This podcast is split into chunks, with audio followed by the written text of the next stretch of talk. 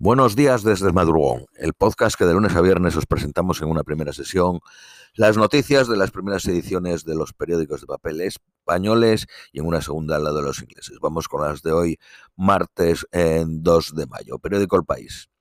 El 1 de mayo se convierte en otra protesta masiva contra Macron. Los sindicatos hablan de 2.300.000 manifestantes frente a los 780.000 que dice el gobierno.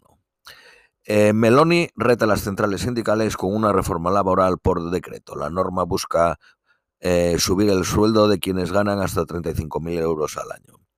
Erdogan, el presidente de Turquía, dice que las fuerzas turcas han neutralizado al líder del ISIS.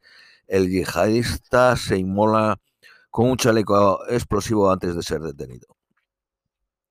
El líder de la Cámara de los Representantes norteamericana exhibe en Israel su apoyo a Netanyahu. Eh, promete eh, invitar al primer ministro de Israel y a Washington si Biden no lo hace.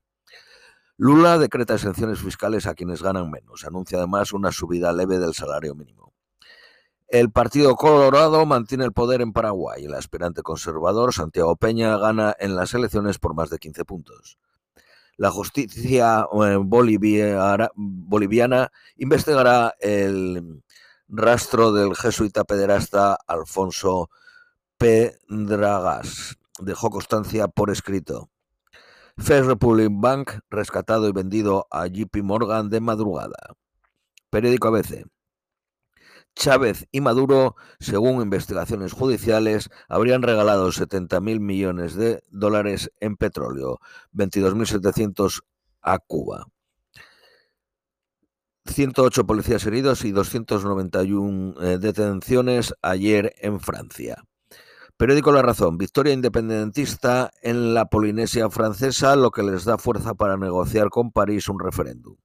Las autoridades militares ucranianas aseguran tener listos los preparativos para su contraofensiva. Donald Trump permanecerá hasta el miércoles en su campo de golf en Escocia. Las autoridades británicas no prevén mantener ninguna reunión con el expresidente norteamericano. Alivio en Taiwán tras la victoria de Peña en Paraguay. El líder conservador desea mantener su relación con la isla pese a la presión china. Las cadenas hoteleras españolas se lanzan a la conquista de África. Marruecos, destino tradicional, se suman ahora Tanzania, Cabo Verde, Mauricio y Mozambique. Barceló tiene 17 hoteles en el continente africano.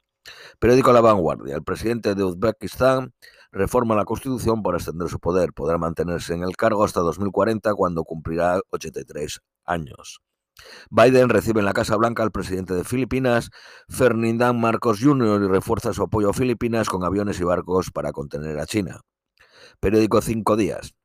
El fundador de Alibaba ficha por la Universidad de Tokio. Periódico El Economista. La empresa Indra crea su filial americana Air Traffic tras cerrar la compra de Seles. El podcast quintuplicará su negocio hasta los, hasta los 13.500 millones en 2030. Crecerá un 20% cada año.